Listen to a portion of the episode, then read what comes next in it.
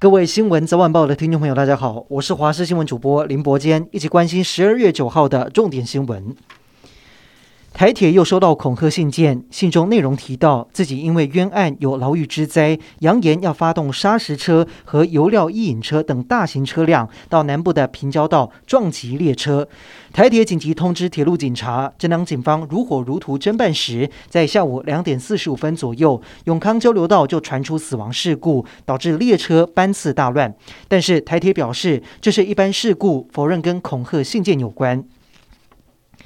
南投合欢山传出火烧山，台十四甲线十九点五公里翠峰路段，在下午一点多传出阵阵浓烟，火势不断往上延烧。由于这里是台大实验农场的山坡地，里头有具有经济价值的树木，地面消防人员紧急开辟防火巷，空勤直升机也来支援洒水灭火。目前翠峰到渊峰路段进行交通管制，只能由上往下走。原本订了合欢山雪松楼的游客也被卡在半路，只能无奈退房。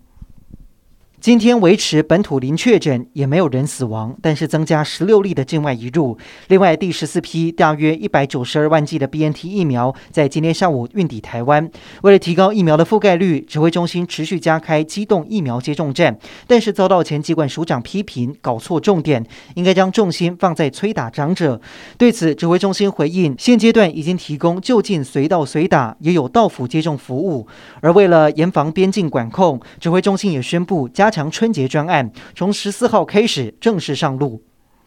台湾二零二一代表字大选票选结果在今天公布，“宅在家”的“宅”这个字在三十六个候选字中拔得头筹，获选为今年的年度代表字。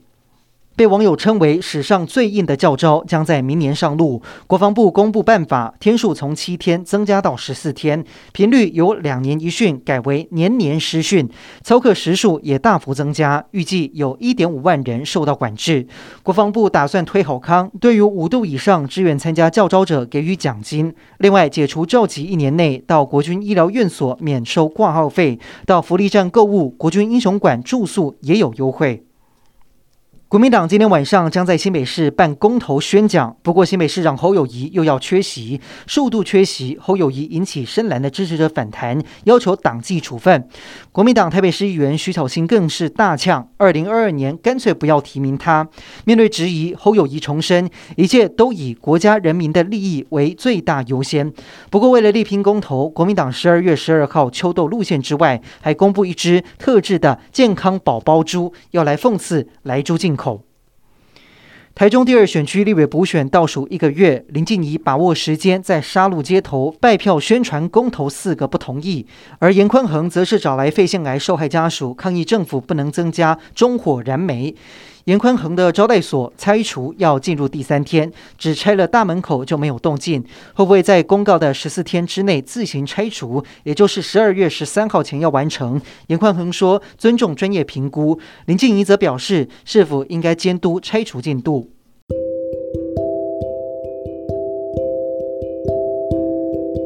以上就是这一节的新闻内容，感谢您收听，我们再会。